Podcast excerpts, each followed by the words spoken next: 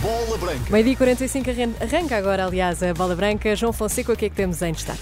Teresa, boa tarde. Derby da Taça e Clássico do Campeonato à espera das mesmas escolhas de sempre do Conselho de Arbitragem. As hipóteses nesta Bola Branca e ainda as contas de um campeonato que ontem teve um vencedor, o Benfica, e pode ter tido um grande derrotado, o Futebol Clube do Porto. É uma oferta Danacol, o colesterol é um inimigo silencioso. Comece já a tomar Danacol. Vamos então à Bola Branca desta segunda-feira.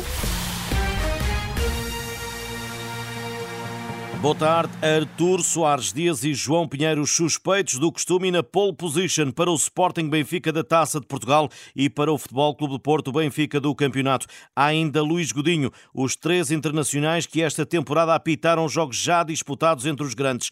Fora de circulação e das cogitações do Conselho de Arbitragem parece estar Manuel Oliveira. O terceiro classificado da época passada continua sem contar para Fontelas Gomes nas contas para os embates de risco elevado.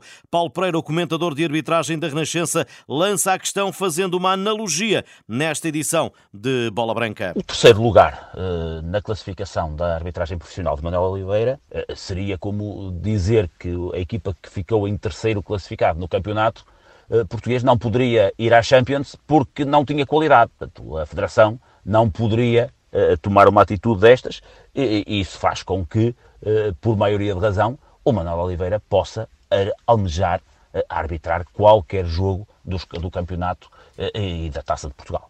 Quinta-feira, a Taça de Portugal em Alvalade, primeira mão das meias finais entre Sporting e Benfica. O árbitro deve, deve ser conhecido amanhã e não deverá fugir do mais do mesmo, Artur Soares Dias ou João Pinheiro. Acredito que o, o, o árbitro que não for nomeado para, para o, o Porto Benfica para o campeonato ficará disponível para este jogo, eh, mas também eh, novamente Luís Godinho e um, um Manuel Oliveira, que o ano passado foi terceiro classificado, uma vez que é um árbitro com experiência e que teve uma extraordinária classificação na época transata. E quem se apresentar em Alvalade terá para Pacheco, antigo jogador de Leões e Águias, dentro das quatro linhas, de gerir um desafio apimentado pelos últimos resultados no campeonato. Recordando-se que o Sporting empatou em Vila do Conde e o Benfica venceu no Estádio da Luz. Acabou por ser uma excelente jornada para o Benfica. Consegue, de alguma forma, ganhar sobre os adversários diretos e ainda vem mais eh, apimentar este, este campeonato que está muito, está muito renhido, isto no que diz respeito ao título, porque se já havia poucas ou nenhumas dúvidas em relação ao, ao Futebol Clube do Porto, eu acho que até foi o, foi o ponto final.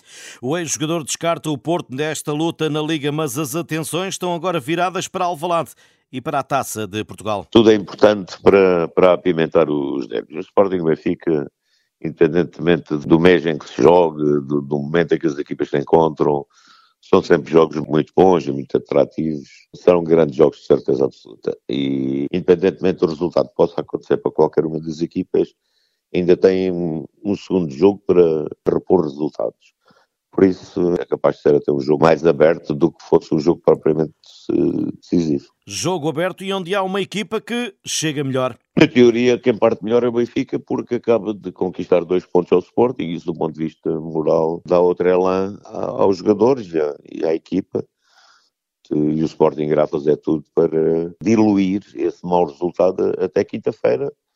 E, e, acredito que quando, quando chegar à altura do jogo, essa questão está completamente ultrapassada e vão olhar para o jogo como, como têm que olhar, que é, é um derby e, e ninguém irá querer perder. Pacheco e o Sporting Benfica de quinta-feira às 20h45 mais cedo, 16 horas nos Açores. O Porto fecha os 63 minutos que faltam jogar contra o Santa Clara dos quartos de final da Taça de Portugal. Dragões que vêm de um empate com o Gil Vicente que compromete a luta pelo título. Jorge Andrade, antigo central azul e branco, aponta as fragilidades da equipa de Sérgio Conceição num campeonato onde, dada a concorrência, devia exibir-se a outro nível. Num ano onde as, todas as equipas estão com, com força, é? as equipas grandes estão com força, uh, é um ano que o Porto tinha que estar uh, sem sobressaltos e o jogo fosse mais positivo, porque uh, o estilo de jogo deste ano do Foco Porto não é, não é o, o estilo mais agradável que o Porto já apresentou. A importância do Foco Porto, só isso não chega. Não é?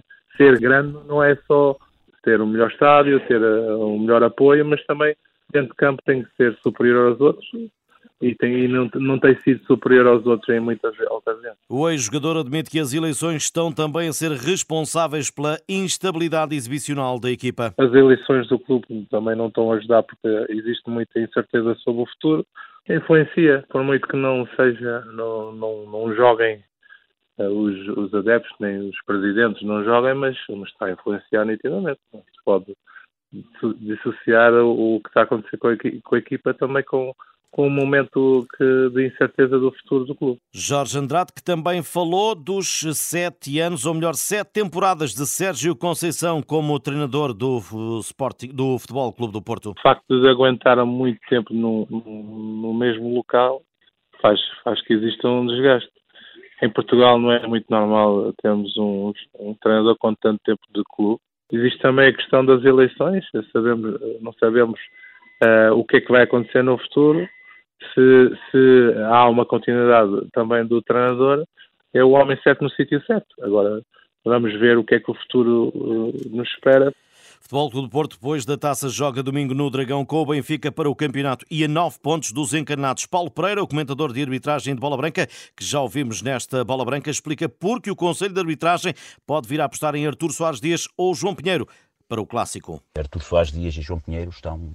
Uh poupados a, a qualquer uh, exposição em termos de grandes jogos e acredito que um deles será o, o árbitro do, pro, do, próximo Porto Benfica.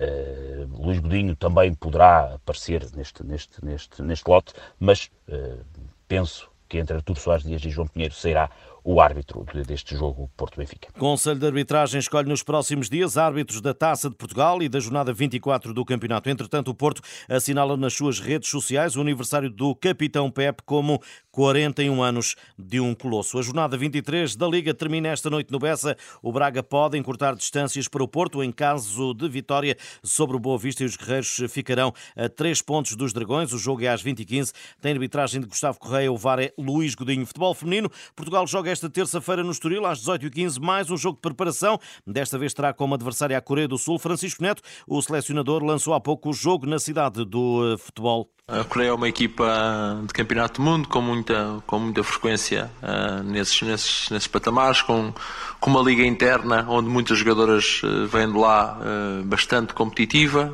com jogadores muito experientes a jogarem, a jogarem fora. O caso da 10, a Gi, que jogou com a Ana Borges muitos anos no, no Chelsea, que agora está, está nos Estados Unidos.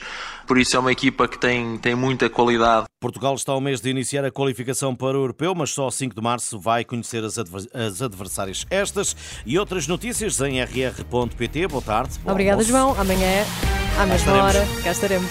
Até amanhã. Até amanhã.